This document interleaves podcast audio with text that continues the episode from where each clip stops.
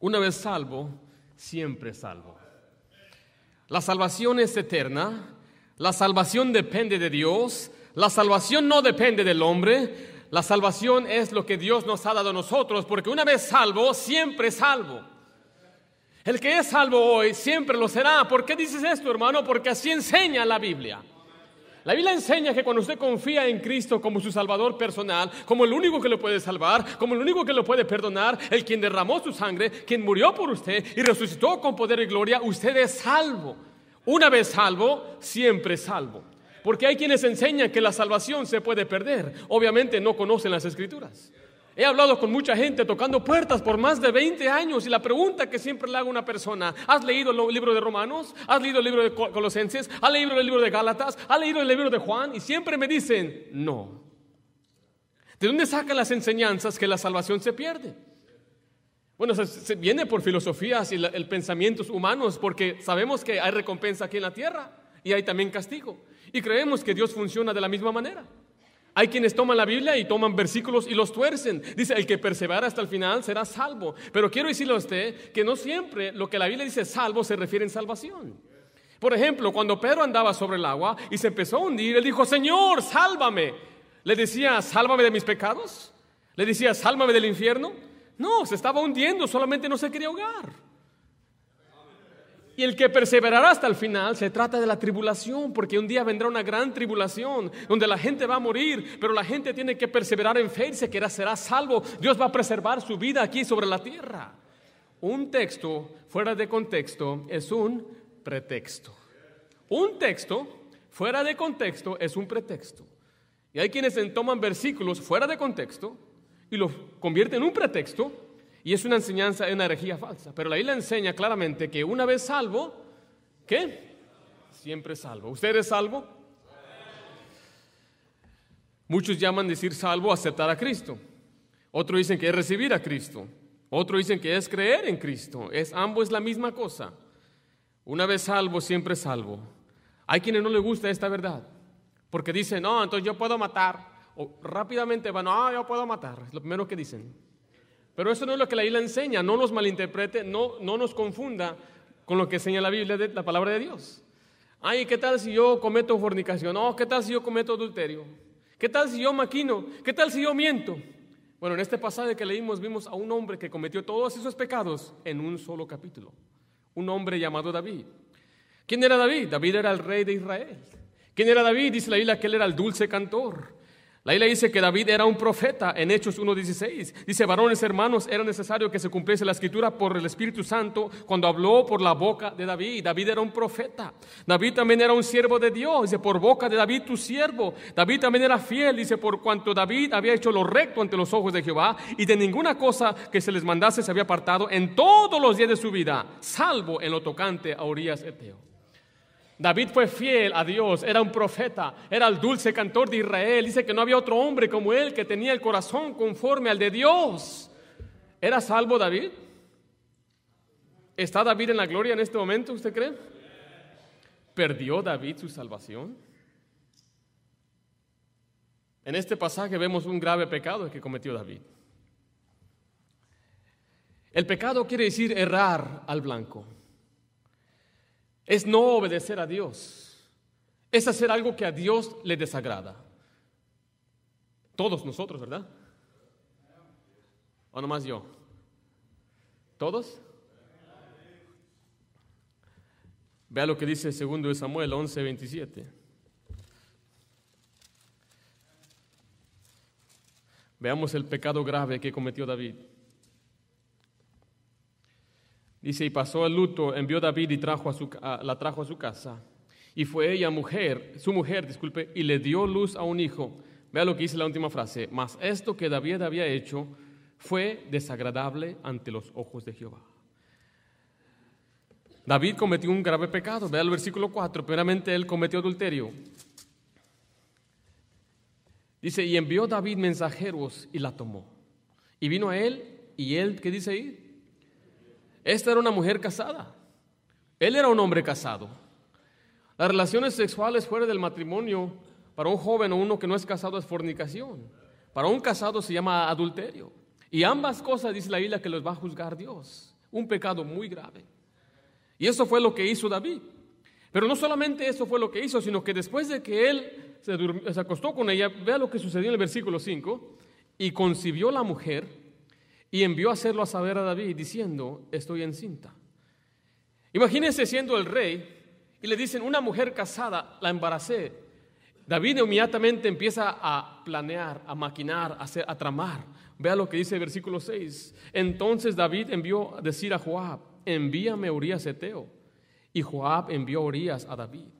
Inmediatamente él dijo, tienes que traérmelo, tengo que arreglar este asunto. Y lo que él hizo fue que lo trajo a su casa, le dijo, ¿cómo están los soldados? Todo bien, todo bien, sí, sí. Fíjate que Urias, te voy a recompensar porque eres un buen soldado. Vete a tu casa. Porque él siendo un hombre, estando fuera de, su casa por tantos días o tal vez meses, pues él deseaba tal vez estar con su mujer. Y dijo, pues así lo voy a arreglar. Lo voy a mandar a que él vaya a su casa y pues lo obvio que va a hacer es que pues la va a acariciar y pues va a tener, se va a acostar con su propia esposa. Y cuando se embarace va a decir, pues ese es mi hijo, es mi bebé. Fue la maquinación de David. Pero no solamente David maquinó, sino que él cometió homicidio. Vaya al versículo 17. Y saliendo luego de los, bueno, antes de leer este pasaje, deje cómo cometió suicidio. Urias no fue a su casa. Urias dijo, ¿cómo yo voy a ser un soldado fiel y yo voy a meterme con mi esposa cuando hay muchos de mis hermanos peleando? Dice la Biblia que él no se metió con su esposa. Entonces ahora David tiene que hacer otro diferente plan. Entonces como no lo puedo convencer que vaya a su casa, entonces voy a tener que matarlo. Y la manera que lo iba a matar es que lo iba a poner al frente de la batalla, a lo más recio. Vea lo que dice ahora sí el versículo 17. Y saliendo luego los de la ciudad pelearon contra Jehová, Joab, disculpe, y cayeron algunos del ejército de los siervos de David. Y murió también, ¿quién dice ahí? Urias Eteo. Pero no solamente eso, sino que ahora él había cubrido su pecado. Entonces vemos que él cometió adulterio, después maquinó y mintió, y después cometió suicidio, uh, uh, homicidio, y después cubrió su pecado. ¿Esto el Señor lo sabía? ¿Esto le desagradaba al Señor? Pero si no fuera por menos, vea lo que dice el capítulo 12, versículo 9. Esto fue otro grave pecado que él hizo. Dice, ¿por qué pues tuviste en poco la palabra de Jehová, haciendo lo malo delante de sus ojos? A Urias Eteo heriste esa espada y tomaste por mujer a su mujer, y a él lo mataste con la espada de los hijos de Amón. David cometió un grave pecado. ¿Creo que es grave este pecado?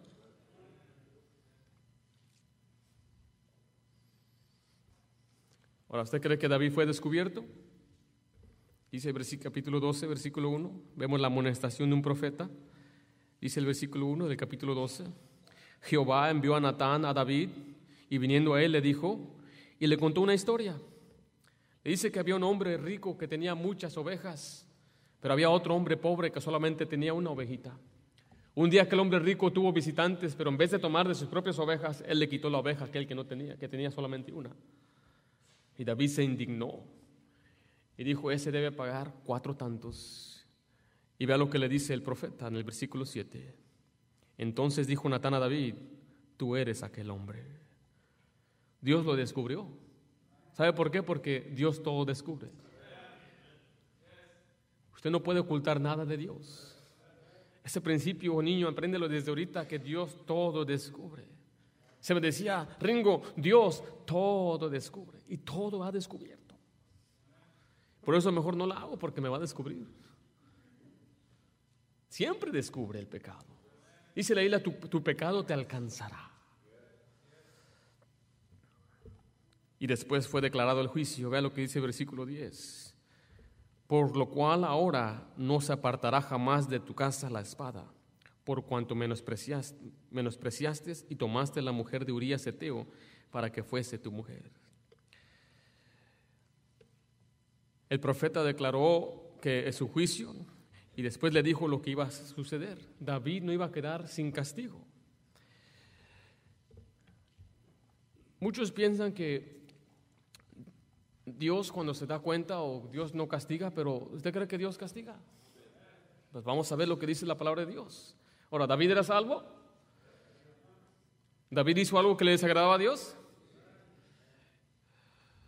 David no quedó con castigo. Vaya conmigo a Salmo 32 y vamos a ver cómo le pesaba en su corazón. Esto que hizo David era algo que no lo dejaba en paz.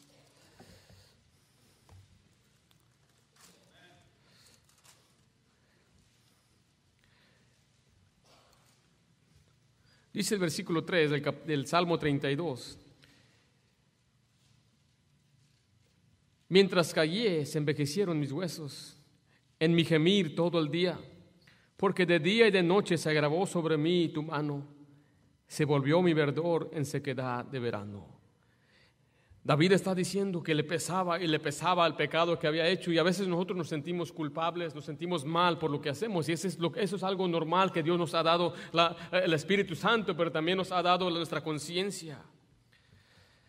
David pagó gravemente, vea conmigo lo que dice Proverbios capítulo 6, versículo 29.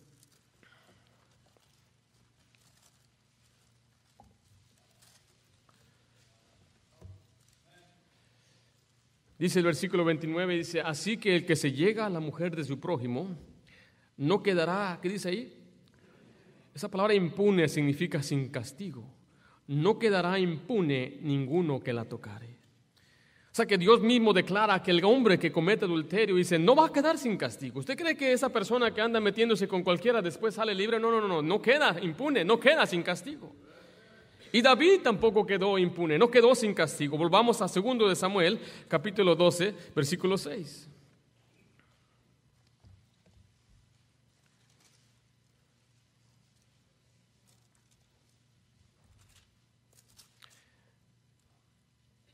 David dice, y debe pagar la cordera con cuatro tantos porque hizo tal cosa y no tuvo misericordia lo que él dijo aquí, ese es el juicio que merece aquel que le quitó la ovejita, dice David. ¿Y sabe qué sucedió en la vida de David? Dios le quitó a él cuatro hijos.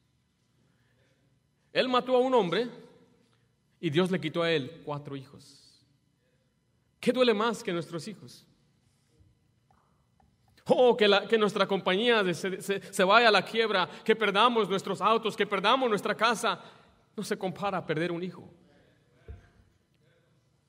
He visto yo el lloro y el dolor en el corazón de las personas que pierden físicamente a un bebé recién nacido. Las esperanzas que tenían para él eran optimistas, los planes que tenían, un día va a ser un niño grande, pero esos deseos, esos sueños fueron cortos por alguna enfermedad o algún, algún accidente.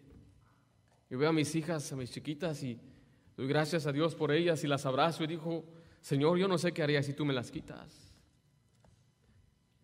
Dios le quitó a Amnón, a David, le quitó a Absalón, mató al hijo de Betsabé y a otro hijo que se llamaba Adonías. Cuatro hijos perdió David. No quedó sin castigo. No creamos que porque somos salvos no perdemos la salvación, pero no podemos hacer lo que queramos. Y tenga usted cuidado si usted es un padre, una madre, usted tiene hijos, por ahí llegan. Vea lo que dice segundo Samuel 10, 12, 10. Por lo cual ahora no se apartará jamás de tu casa la espada. No solamente sus hijos murieron, pero mira, Amnón, su hijo mayor, él violó a su propia hermana. Y después aquel otro hermano, medio hermano de Amnón, hermano de la hermana que él violó, lo mató. Y después Absalón se revela contra su propio padre y se levanta con un grupo de hombres eh, para quitarlo del reino, usurpar su reino y ponerse él de rey. Imagínese ser traicionado por su propio hijo. Y si le fuera poco, dice la Biblia que cuando él estaba en batalla, su hijo de él contra David, David decía, no hagáis daño al muchacho. No hagáis daño al muchacho por amor a mí. Pero Joab no le importó y mató al hijo de David. Y cuando le trajeron las nuevas, decía, hijo mío, hijo mío, hijo mío, lloraba porque él tenía dolor en su corazón, tal vez porque Absalón no era un creyente y se fue al infierno su propio hijo. David pagó gravemente. ¿Y sabes qué decía David? En Salmo 51, 12. Salmo 51, 12.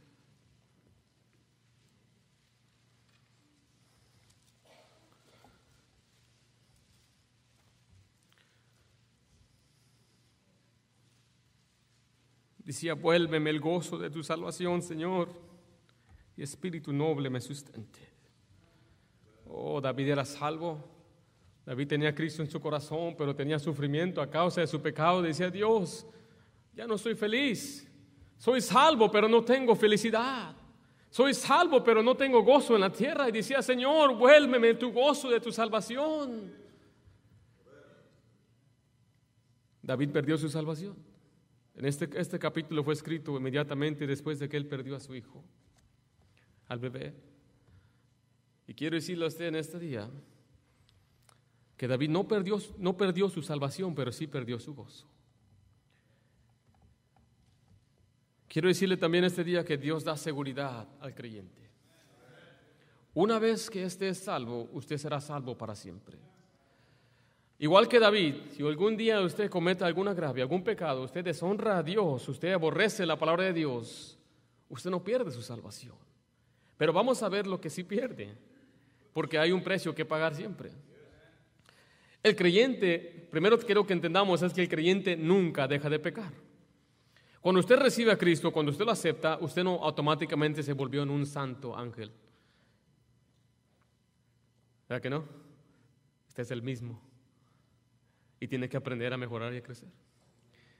Vea lo que dice 1 de Juan 1, versículo 8. Hay quienes dicen, no, mira, cuando yo acepto a Cristo ya no peco. Y me han dicho, yo ya no peco. Tengo pecas, pero ya no peco.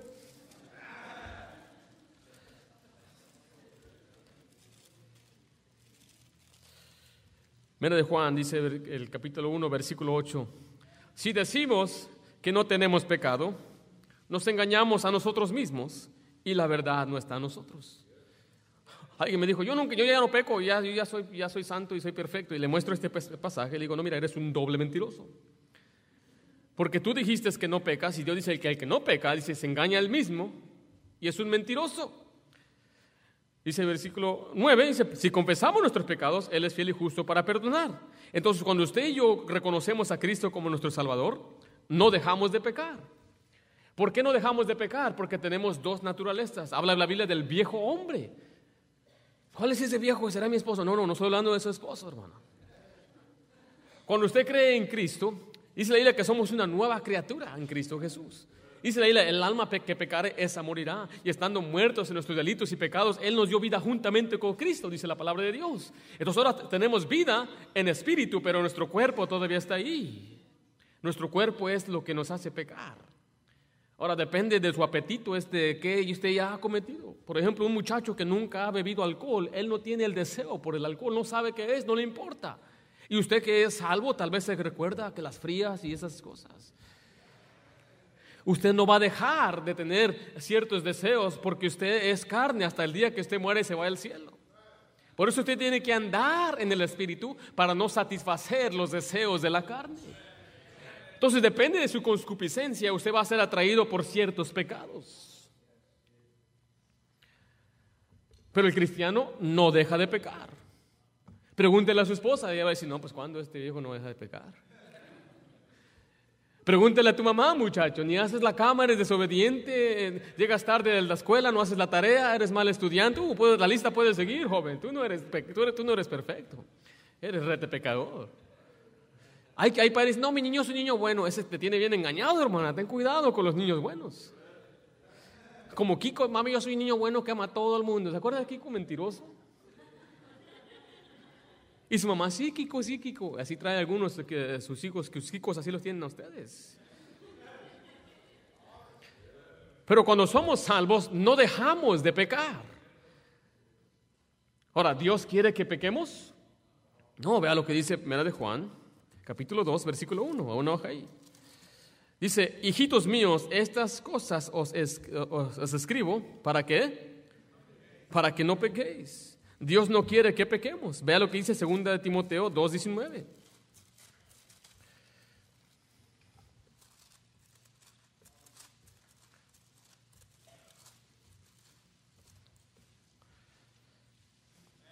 Dice, pero el fundamento de Dios está firme, teniendo este sello, conoce el Señor a los que son suyos. Y dice, y apártese de iniquidad todo aquel que invoca el nombre de Cristo.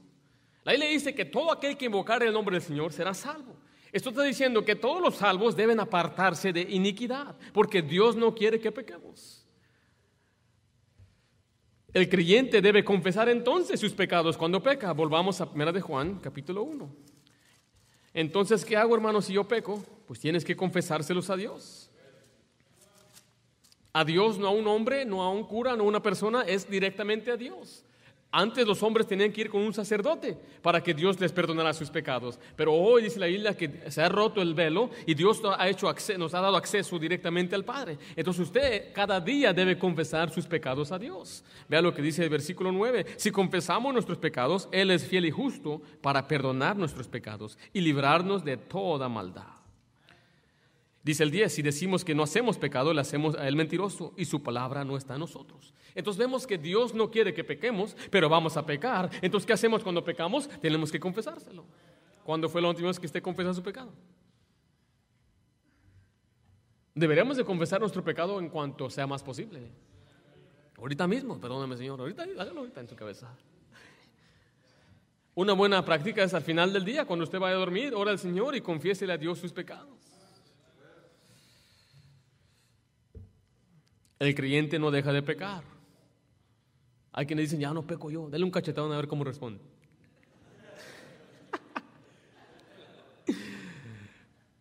Letra B, bueno, en segundo lugar, el creyente pierde la comunión con Dios. El creyente pierde la comunión con Dios. Cuando una persona peca, pierde su comunión con Dios. ¿Qué es la comunión? Es una amistad o un compañerismo que podemos tener con Dios. No perdemos nuestra salvación y perdemos nuestra posición en Cristo, pero sí perdemos nuestro compañerismo con Cristo. Por ejemplo, el hermano Jorge Coronel tiene a su hijo Luis, venga así que rapidito, y Luis de vez en cuando se porta bien, mal, veámonos, sí. Sí se porta mal de vez en cuando. Sí. Si un día viene, viene Luisito, viene para acá, y usted queda ahí, y agarra unas piedras y quiebra, la, quiebra las ventanas del vecino, y se va corriendo, y va a su casa y viene la señora, oiga, Oiga, señor, su hijo quebró mi ventana. Pero no, no, no, tranquilo. No, no quiere actuar, ¿ya? Entonces, lo, lo, va a regañar, lo va a castigar y pierde su comunión. Y cuando venga el paletero y él quiere una paleta, y las paletas vienen, stop, stop, stop, stop. Y luego él te para el paletero y él corre, papá, ¿me das para una paleta? ¿Qué va a hacer usted? Está loco, ¿verdad? ¿Deja de ser su hijo? Pújalo un poquito. Lárguese, aquí no dejarle para usted. ¿Le va, a decir, ¿Le va a decir algo así? ¿Lo va a correr de su casa?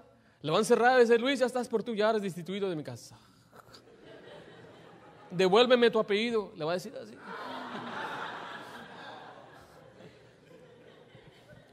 Mire, para que usted entienda cómo Dios nos ha salvado, nos ha llamado hijos.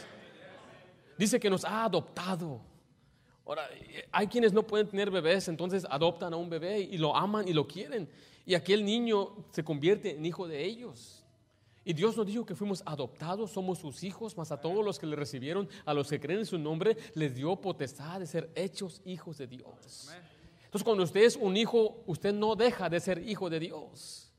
Lo que sí sucede es que ahora Luis tiene que eh, arreglar asuntos con su papá y dice, perdóname papá porque quebré la ventana, yo sé que hice mal y yo prometo de adelante ya no voy a hacerlo, papá, te, eh, perdóname. Y su papá le dice, te perdono Luis y lo abraza. Un besito. Y le da su dolarito para que se vaya a comprar una paletita. Démelo a mí para que yo lo... Gracias, más, tome asiento. Lo que pierde es una comunión.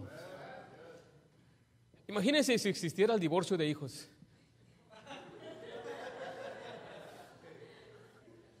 Y sabe que nosotros no divorciamos a nuestros hijos, ¿verdad? Ay, esto ya no la quisiera. Le preguntaron a un pastor, ¿alguna vez usted ha pensado en divorciar a su esposa? Dijo, no, matarla sí, pero divorciarla no. ¿Quiénes de ustedes han pensado en matar a sus hijos alguna vez? Me levanten la mano.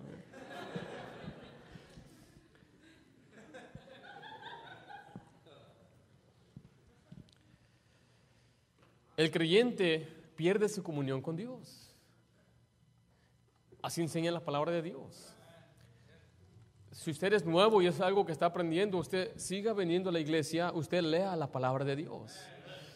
problema es que muchos se dan por vencidos porque leen dos, tres capítulos, se cansaron, les dolió la cabeza y mejor prenden la tele. Aunque usted no entienda la Biblia, porque mire, no es, no es un libro de, de, uh, de Dr. Seuss, hermanos. Muchachos, no Dr. Seuss. Green Eggs and Ham, este no es, hermano. No es brinca la tablita y ya me cansé. Está grueso el libro. Por lo tanto, necesitas un maestro que te enseñe de la Biblia. Pero no nomás tome las enseñanzas de aquí como así se acabó. Usted regrese a su casa y escudriñe las escrituras. Pero después de que usted ha leído de, de pasta a pasta esto unas 10 veces, usted va a creer, una vez salvo, siempre salvo. Y no va a venir ni cualquier pelajustán mentiroso ah, diciéndole otra cosa que la salvación se pierda. No, no, no, no, yo conozco la Biblia. Lárguese de aquí, falso maestro. RG, apóstol, apóstol celestino. El profeta Astorgio dijo eso. Dicen, Ustorgio, Eustorgio, Ustorgio, Eustorgio. Muchas veces le pasa a usted, ¿no? El profeta Eustorgio. El, el creyente pierde su comunión, pero también el creyente pierde su gozo. Vea lo que dice Primera de Juan, capítulo 1, versículo 4.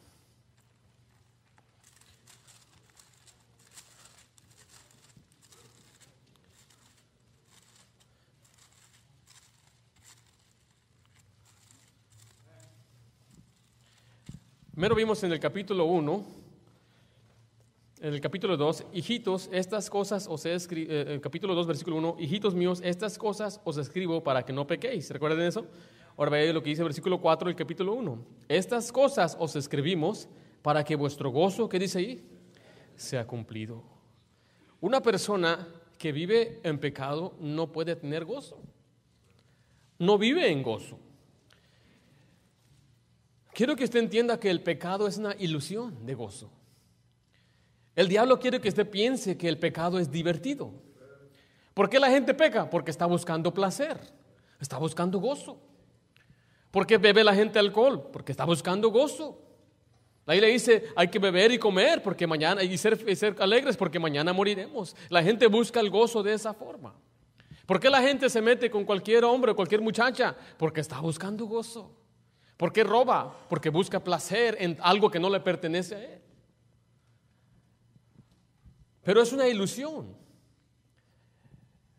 No es un verdadero gozo, es momentáneo. Y la Biblia lo enseña. Sí, el gozo trae placer, es placentero, pero por un momento. Observe lo que dice Hebreos capítulo 11, versículo 24.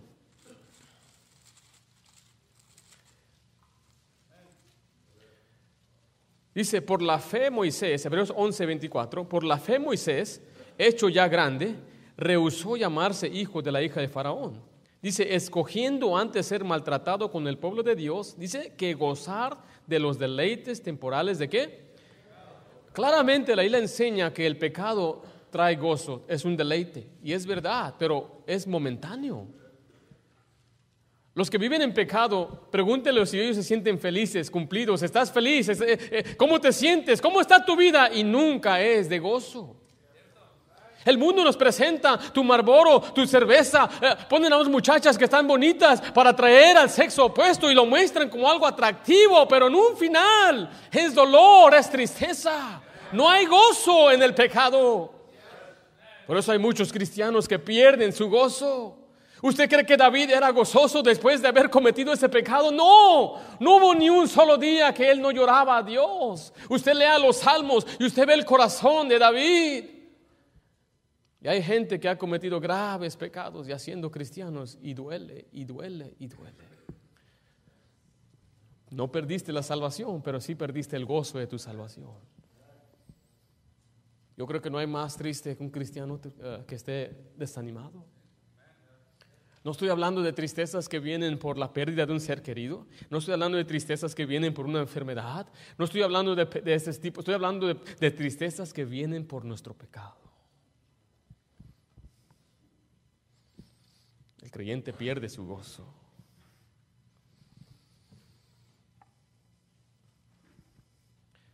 Vivir en medio de pecado también quita el gozo. Un hombre llamado Lot dice que él vivía en medio de gente malvada. Cada día dice que él ah, se afligía también. Las consecuencias del pecado nunca te traen gozo también. Vea lo que dice Romanos 6:21.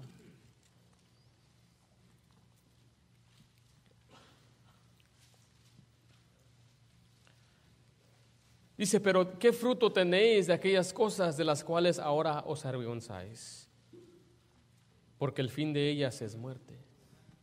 Antes de usted conocer al Señor, tal vez había cometido algún pecado y en su ignorancia, y ahora le da vergüenza, ¿verdad? Hablar de esas cosas.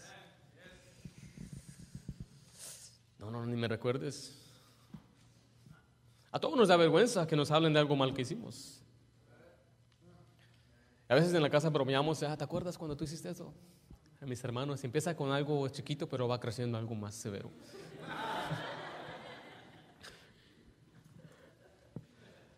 Y trae vergüenza. El pecado te quita tu gozo y el pecado te trae vergüenza. Por eso hay que no pecar. Estas cosas os he escrito para que no pequéis. Hay pecados de ignorancia que tal vez usted comete sin haberlo sabido, y pues, pero hay, la mayoría de nuestros pecados son de nuestro propio conocimiento y sabemos lo que hacemos. El creyente no deja de pecar. El creyente pierde su comunión con Dios. El creyente pierde su gozo. Pero sabe que la salvación aún está segura en Dios. ¿Cómo sabemos? Dios nos dio este libro. Hay quienes dicen, yo no me siento salvo. Y a veces yo no me siento mexicano. No dejo de ser mexicano. Eso es absurdo. Es, una, es algo ridículo decir, pues es que no me siento salvo. Hay quienes se sienten ser mujeres cuando son hombres. Soy un transgénero. No es cierto, todavía sigue siendo hombre una falsedad o una ilusión de muchos que dicen, pues yo soy un hombre atorado en cuerpo de una mujer. Hay quienes dicen, yo soy un gato. Y una mujer, ella se viste de gato y anda, se arrastra en el piso y dice, es que soy gato, nací en un cuerpo de gato. Otro, otra mujer se casó con un robot. Este es mi esposo. El simple hecho que usted se imagine, no sé si dejó el gas prendido le pegó un caballo. Pero no se base en lo que usted se siente, básese en la verdad, en lo que dice Dios. Y Dios nos dijo en este libro que la salvación, Él no la, no la perdemos. Te lo voy a comprobar. Mera de Juan, capítulo 5. Él nos dio su testimonio.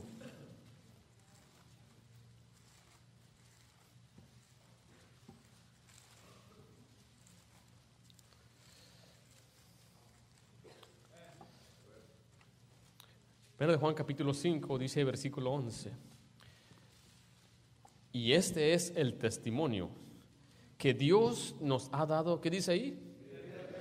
Y esta vida está en quién? ¿Está en las obras?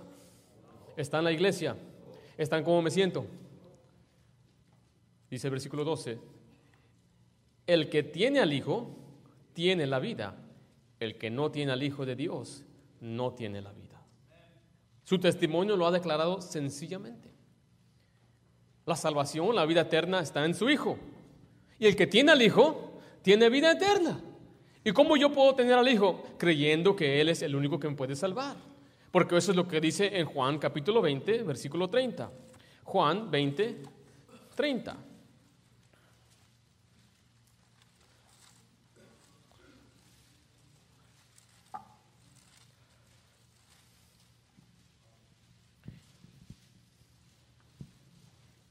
Y en este pasaje quiero que usted, vamos a entender el propósito de, las, de los milagros. Porque muchos quieren hablar de milagros y milagros y Dios y sus sanidades. Vamos a ver por qué lo hizo. Él no hizo milagros nada más por hacer milagros. Vea lo que dice el versículo 30. Hizo además Jesús muchas otras señales o milagros en presencia de sus discípulos, las cuales no están escritas en este libro. Pero estas se han escrito para que creáis que Jesús es el Cristo, el Hijo de Dios, y para que creyendo tengáis, ¿qué dice? Vida en su nombre. O sea que la Biblia nos dio eh, los ejemplos de los milagros de Dios, no para decir, ahora Dios va a hacer este milagro, ahorita voy a levantar a un muerto. No, es para que tú creas que Cristo es el Hijo de Dios y creyendo vas a tener vida en su nombre. Para tener vida eterna tienes que creer en Cristo Jesús. Y Dios dice, este es el testimonio. Y Dios no es mentiroso. Él cumple con lo que Él ha dicho. Entonces podemos ver bíblicamente hablando que Dios nos, dio su testimonio, nos dio su palabra. Y solamente le he leído unos pasajes hasta ahorita, pero vamos a ver más acerca de eso. Dios nos dio su promesa. Vea lo que dice 1 de Juan capítulo 2. 1 de Juan 2.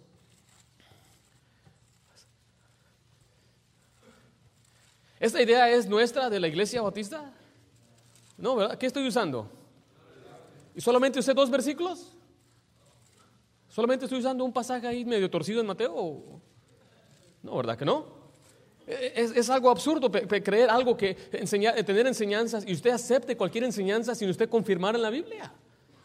La Biblia no es un libro eh, eh, difícil de entender. La Biblia dice que Dios no es un Dios de confusión y no es un Dios de desorden tampoco. Él quiere que el mundo sea salvo. Él escribió este libro primordialmente para la salvación de la gente. Pero hoy en día hay mucha gente que no quiere ni tomar un minuto para sentarse y leer estos versículos. Por eso ahorita le estoy mostrando más de 100, más de 100 versículos para que usted se vaya ya bien lleno a cabo de la semana, tal vez no va a leer la Biblia. Dice 1 de Juan, capítulo 2, versículo 25. ¿Estamos ahí? Y esta es la promesa que Él nos hizo. ¿Qué nos hizo? La vida eterna. La promesa de Dios es que Ahora vaya conmigo a Tito capítulo 1, versículo 2.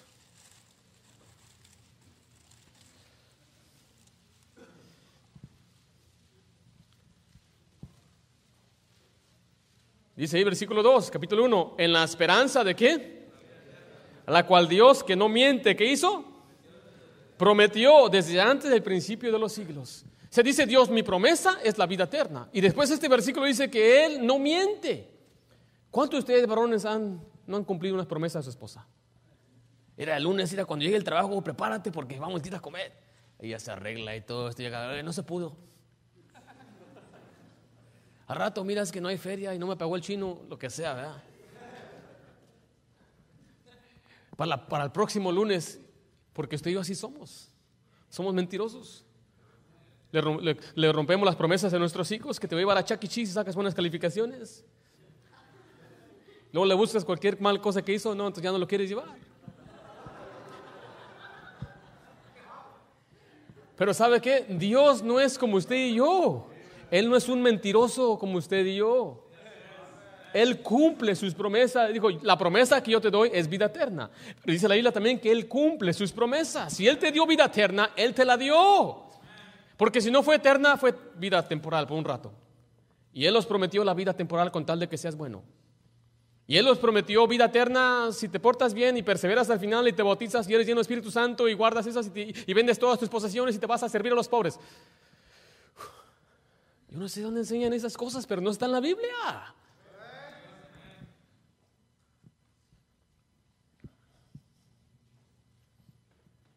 ¿Qué nos prometió Dios? Juan 5:24, vaya rapidito ahí.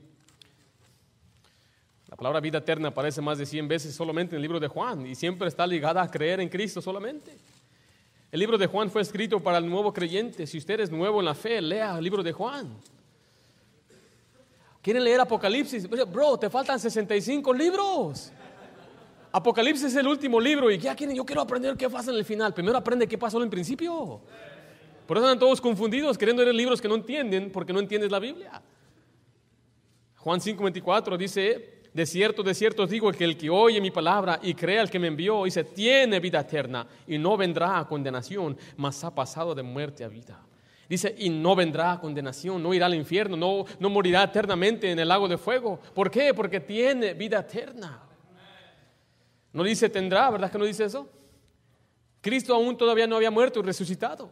Entonces, desde ese tiempo la gente tenía vida eterna. Hay quien dice, no, es que tenía que resucitar para que tuvieran vida eterna, pero él, él, habló estas palabras antes de morir en la cruz.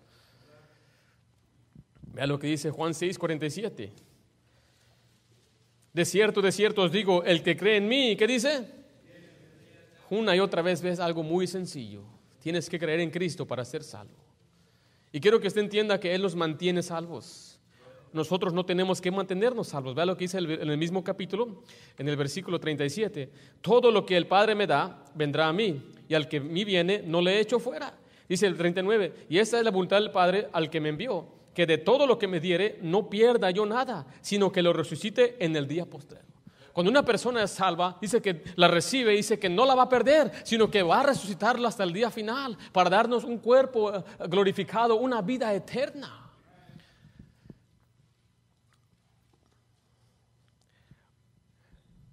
Nosotros no podemos hacer nada para perder la salvación tampoco. En Romanos 8, lo voy a leer por causa de tiempo, versículo 38 y 39, dice, por lo cual estoy seguro de que ni la muerte, ni la vida, ni ángeles, ni principados, ni potestades, ni lo presente, ni lo porvenir, ni lo alto, ni lo profundo, ni ninguna otra cosa creada nos podrá separar del amor de Cristo, que es en Cristo Jesús nuestro Señor. Nada nos puede separar de Dios, nada.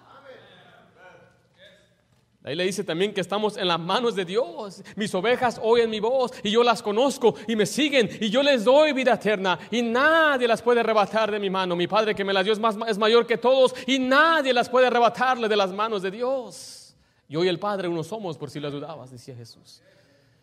Cuando usted está en la mano de Cristo, usted está seguro por siempre. Nadie nos puede arrebatar de su mano porque nadie es poderoso suficiente. Primera de Pedro 1.5, por favor.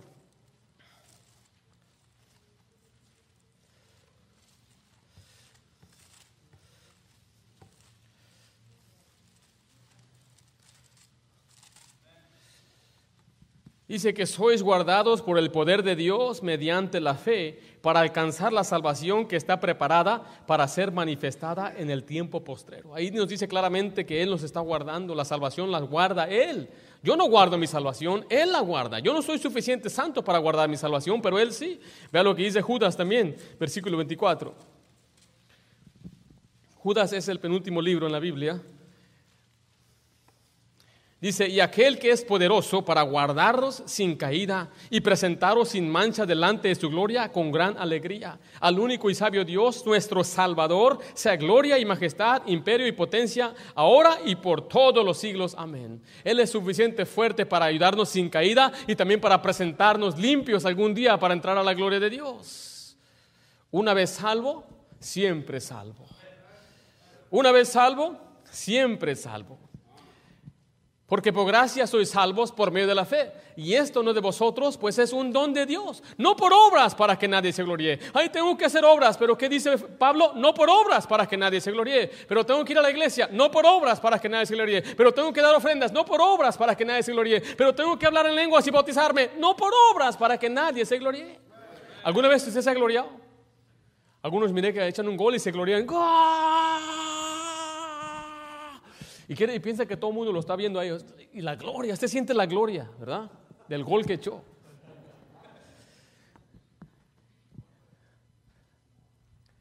Nadie va a llegar al cielo gloriándose por sus buenas obras.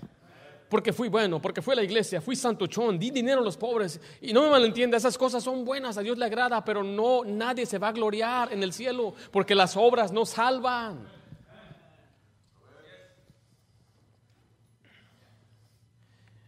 En Romanos 11:6 dice, porque por ah, disculpe, y si por gracia ya no es por obra. De otra manera la gracia ya no es gracia. Y si por obras ya no es gracia. De otra manera la obra ya no es obra. Dice Dios, o es por obra o es por gracia. Porque si es por gracia, entonces las obras no importan. Y si son por las obras, entonces ¿para qué sirve la gracia? ¿Se confundieron ahí o si me trabalenguas algunos?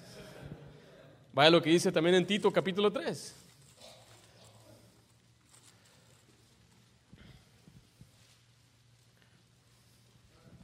¿Estamos ahí?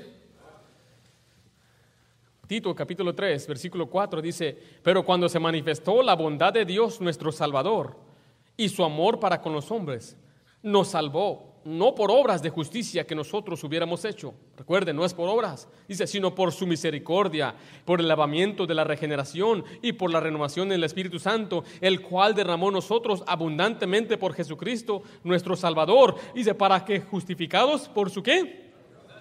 Dice, viniésemos a ser herederos conforme a la esperanza de qué? ese pasaje ahí está tremendo. Dice que Dios mismo es nuestro Salvador, porque Jesús es, Dios. Dice que nos salvó no por las obras de justicia, por nuestras buenas obras, por nuestro buen comportamiento, sino por su misericordia. Pero dice también mediante su gracia nos justificó para darnos una vida eterna. Una vez salvo, siempre salvo. Una vez salvo, ¿qué? ¿Usted es salvo? Entonces lo que dicen, ah, entonces puedes hacer lo que tú quieras y vivir como quieras. No. No seas tonto, nadie enseña eso. Yo no creo eso. Yo no creo que ahora que eres salvo puedes vivir como se te dé tu regalada gana. No. Eres una águila, no, vivas entre los gallinas ya, ya estás viviendo allá, eres en un plano más alto. No vivas entre los marranos, no somos nosotros esas cosas. Entonces, he hablado con mucha gente y dicen, ah, entonces tú tienes licencia para pecar. No, apenas tengo licencia para manejar. Reprobé dos veces y apenas me la dieron. La licencia que, se nos da, no es, se nos dice que no es un, no es un privilegio, digo, no es un, un derecho, es un privilegio. Entonces nosotros tenemos privilegios de servir a Dios. No es que ahora yo puedo vivir como me dé mi gana. Así que el creyente tampoco queda sin castigo si peca. Gálatas 6, 7 dice, no os engañéis, Dios no puede ser burlado. ¿Alguna vez sus hijos se han burlado de usted? O sea, que lo han engañado.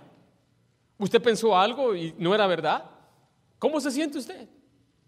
¿Se enoja? ¿Se siente indignado? ¿Le da coraje? Pero dice la isla que de Dios nadie se burla. No puede usted ocultar su pecado. No puede usted ocultar lo que usted mira en su teléfono. Yo no sé qué sus cosas sucias ves ahí, pero tú no puedes esconderte de Dios. Puedes poner incognito, joven, pero de Dios nadie se burla. Puedes esconderte y borrar todo lo que tú has visto, tu historial y todo, pero de Dios nadie se burla. Dios nos libertó del infierno, pero esto no nos da licencia de hacer lo que queramos. Dice Gálatas 5:13.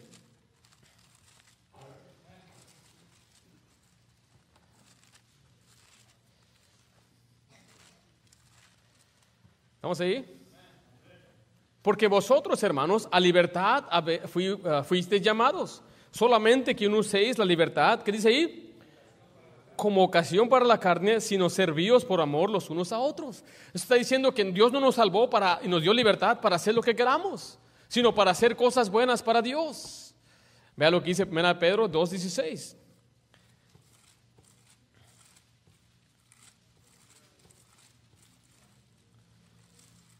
¿Vamos ahí?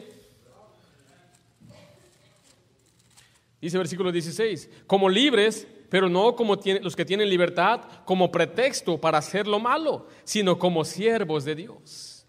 Dios no nos da licencia de hacer lo que queramos, sino que nos ha libertado, nos dio la salvación para que vivamos para Él. La pregunta es, ¿usted vive para Dios? ¿A quién sirve usted? Usted es una persona fiel a Dios, usted pasa tiempo en las escrituras, camina en su espíritu, usted vive una vida separada, usted anda viviendo en pecado. ¿Es usted una persona pendenciera peleándose allá afuera, hablando groserías, eh, ingiriendo drogas, mirando pornografía? ¿Es usted una persona que vive para Dios o vive para la carne? Porque es el problema que los cristianos usan mucho su libertad para vivir como quieran y después la gente no quiere nada con Cristo por el mal testimonio de un cristiano pecador. Y se pregunta, ¿por qué mi hija hizo eso? ¿Por qué tú hiciste lo mismo? ¿Por qué mis hijos no siguen los caminos de Dios? Porque tú no lo estás siguiendo. Tus hijos hacen lo que tú haces. Ellos ven lo que tú haces y que escuchan la Biblia. La Biblia es pura hipocresía. Y hay muchos jóvenes allá afuera que no quieren nada con Dios por padres desobedientes a Dios. ¿Por qué crees cuando hay padres fieles a Dios, sus hijos le siguen? Entran al instituto, se, convierten en pastores porque ellos vieron un buen ejemplo de un padre que vivía en santidad. Vas a perder a tus hijos en el pecado y les va a estar lamentando y llorando aquí. Lo he visto muchas veces, tengo más de 25 años en el cristianismo, estando yo en el servicio de jóvenes, vi a jóvenes y descarriarse y los padres lloren y por culpa del mismo padre. Dios no nos da licencia para pecar. ¿Por qué crees que hay jóvenes que se mueren, jóvenes cristianos? Yo conozco jóvenes de nuestra iglesia que habían muerto porque vivían en pecado y promiscuidad, jóvenes que se murieron de sida. Después están llorando, ah, soy madre soltera con tres hijos, con tres diferentes hombres. ¿Por qué? Si tú creíste en el Evangelio. Dios no te da licencia para hacer lo que tú quieras. Vas a pagar y vas a pagar y te va a doler. Por eso te digo hoy en día, antes de que te duela, joven, antes de que te duela, señorita, vive para Dios, vive una vida recta, en santidad. Bienaventurado el hombre que no anduvo en camino de malos, ni en silla de escarnecedores se ha sentado. Bienaventurado, feliz, dichoso vas a ser. El cristiano más feliz es el que vive más, eh, más purificado de la maldad y pecado. Aunque no tenga dinero, aunque no tenga nada, es feliz y gozoso porque Él sabe en su corazón, Dios no nos dio libertad para hacer lo que queramos. Yo he dicho muchas veces, el más feliz en nuestra iglesia soy yo, hermanos. Nah, algunos. Fíjate, fíjate, fíjate. Yo soy salvo y por eso soy feliz. Ah, pues yo también. Ok, espérate, espérate. Mis papás, los dos son, salvos. No, ya perdí algunos, dicen, ah, ya perdiste. Mis dos abuelos, mis, los abuelos por los dos lados son salvos. Mis hermanos son salvos. Mi papá es un pastor. Él me predica y me regaña desde aquí también. Estoy casado con una tremenda cristiana y tengo hijas en el, creciendo en el camino de Dios. ¿No hay razón de ser feliz? Y por eso yo le decía muchas veces a los jóvenes, yo soy el más feliz en esta iglesia. Mi hermano cuando se case podrá decir, pues yo soy feliz. ¿ah? Y después de que tenga por lo menos cuatro podrá compararse a mí, pero todavía no llega ahí. Y hay quienes nos dicen que la vida cristiana es aburrida, que la vida cristiana no hay gozo, que la vida aburrida es estar encerrado y no hay diversión. Vamos afuera a divertirnos. No, no, no, no, no. Eso no es diversión. Pagar chao support no es diversión. Había un hombre que pagaba 100 mil, debía 100 mil dólares en chao support. Eso no es diversión. El dinero que yo es para mis hijas, no es para otro que se lo gaste el novio del novio de aquella mujer. No, no, no, no. Esa no es felicidad. Eso no es alegría. Dando dinero a otra. Y aquella, uh, uh, uh, quédate con mis hijos, mamá. Pues se va a disfrutar con otro barbaján. ¿Eso es felicidad? ¿Estar llamando a Ralph? ¿Qué es llamar a Ralph cuando se levanta el domingo en la mañana borracho?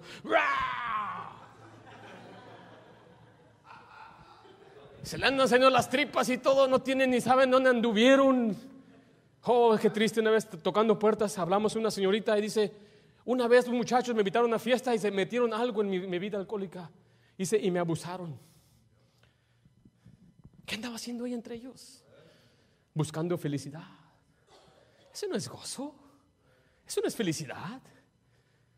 El gozo es vivir en santidad para Dios. El gozo es vivir una vida recta a Dios, ante los ojos de Dios. Y no andes como muchos, dice la isla, y no giman en el final. En todo mal he andado. jóvenes con enfermedades, hogares destruidos por una aventura.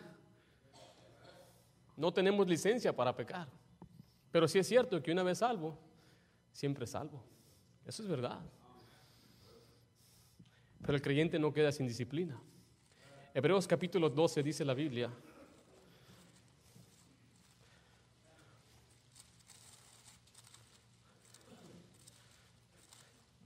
¿Y sabe por qué se predica de esta forma? Por, amor a ustedes. No, no, no, es para hacer sentir mal a nadie. Si te sientes mal, pues el pecado te debería hacer sentir mal. Tú te enojas conmigo, enójate con ti mismo. Ando enojado conmigo. ¿Para qué predicas eso? Pues ¿para qué haces tú eso?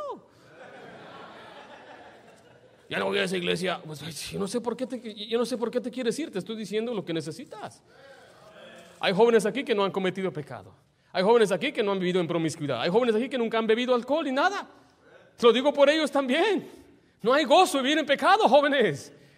El más gozo más grande es que un día tú te cases con la persona correcta. ¡Uh! ¡Uh! Y aquí va a estar, mira, dándole un beso. ¿no? Come on, brothers. Aquí va a estar, mira, va a estar feliz, gozoso. Va a ser pobre, bro. Es la verdad. Yo fui pobre, bro, ya también. Yo, joven, mira, yo, lo único que, compré fue una cama, un refrigerador y una mesa, y es todo. Duré años sin, sin, ah, sin sofás, duré años sin tener, sin comprarle algo a ella, nada así.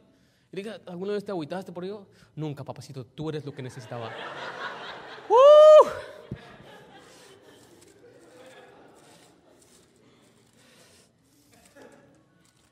Hebreos capítulo 12 dice la Biblia. Versículo 4. porque aún no habéis resistido hasta la sangre combatiendo contra el pecado. ¿Estoy en hebreos o no? ¿Estoy el correcto o no? Sí.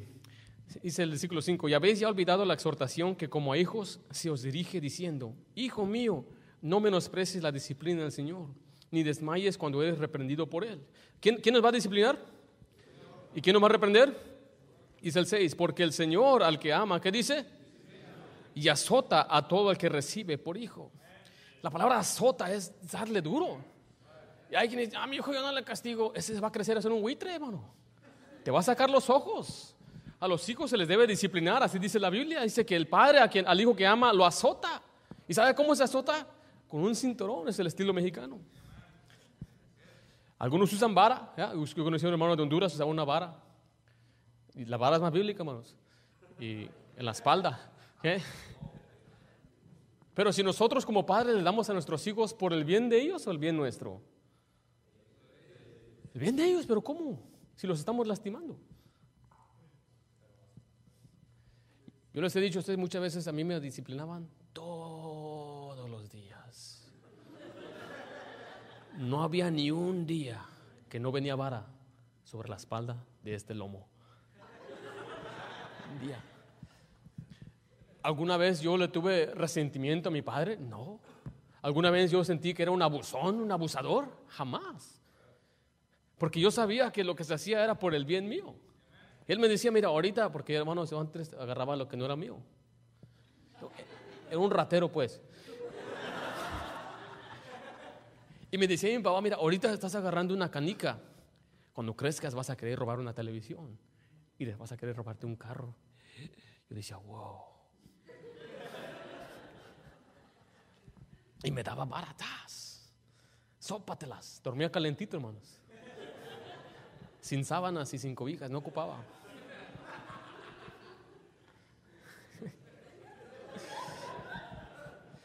Dice versículo 6, dijo el 7, si soportáis la disciplina, Dios os trata como a hijos, porque ¿qué hijo es aquel a quien el padre no disciplina? Hay hijos que los padres no los disciplinan. Vea lo que dice el versículo 8. Pero si os deja sin disciplina, de la cual todos han sido participantes, entonces sois, hay una palabra muy fuerte, bastardos y no hijos. Un hijo que no tiene un padre en casa, pues no tiene quien le discipline de una manera correcta. Si no tiene la madre en su casa, no hay quien le disciplina. Pero Dios ha dado a los padres, madre, o papá y mamá. Pero si no tiene un padre o una madre que lo disciplina, dice, es como un bastardo. Hay quienes crecen en la calle, han visto que crecen en la calle. Yo me acuerdo cuando yo estaba en la escuela y la maestra me regañaba, le voy a llamar a tu mamá. No, no, no, no, no, no, me portaba bien y, todo el día hasta hacía trabajos para la maestra, limpiaba y todo. Tenía un temor que le dijera a mi mamá. Y otro le decía, Kevin, Kevin Johnson, I'm going to call your mom. Y decía, le voy a tu mamá. Y aquel decía, I don't care. Call my mom. I'll call her for you. Así decía. Y ya no me importa, llámale, yo, yo, yo, la llamo si quieres. Así decía. Yo me le quedaba mirando, ese no le tiene temor a su mamá. ¿Sabe por qué? Porque lo dejaba sin disciplina. Pero Dios dice que no es así. Vea la siguiente parte. Por otra parte, tuvimos a nuestros padres terrenales que nos disciplinaban. ¿Y los qué dice ahí? Hay quienes aquí sus papás les pegaban con riatas mojadas. Y usted lo veneraba. Gracias, Padre, por... Oye, papá, le dice, ¿te acuerdas cuando me dabas? Con, con un hueso le pegaba, no sé con qué te pegaba, pero... Dice ahí la siguiente parte. ¿Por qué no obedeceremos mucho mejor al Padre de los Espíritus y viviremos? O sea, si nuestros padres terrenales nos disciplinan, ¿cómo no vamos a esperar que nuestros padres celestiales nos va a disciplinar? Y si nosotros venerábamos a nuestro Padre terrenal, ¿cómo no vamos a obedecer al Padre de los Espíritus? Por eso, hermano, no piense usted que se va a salir con la suya.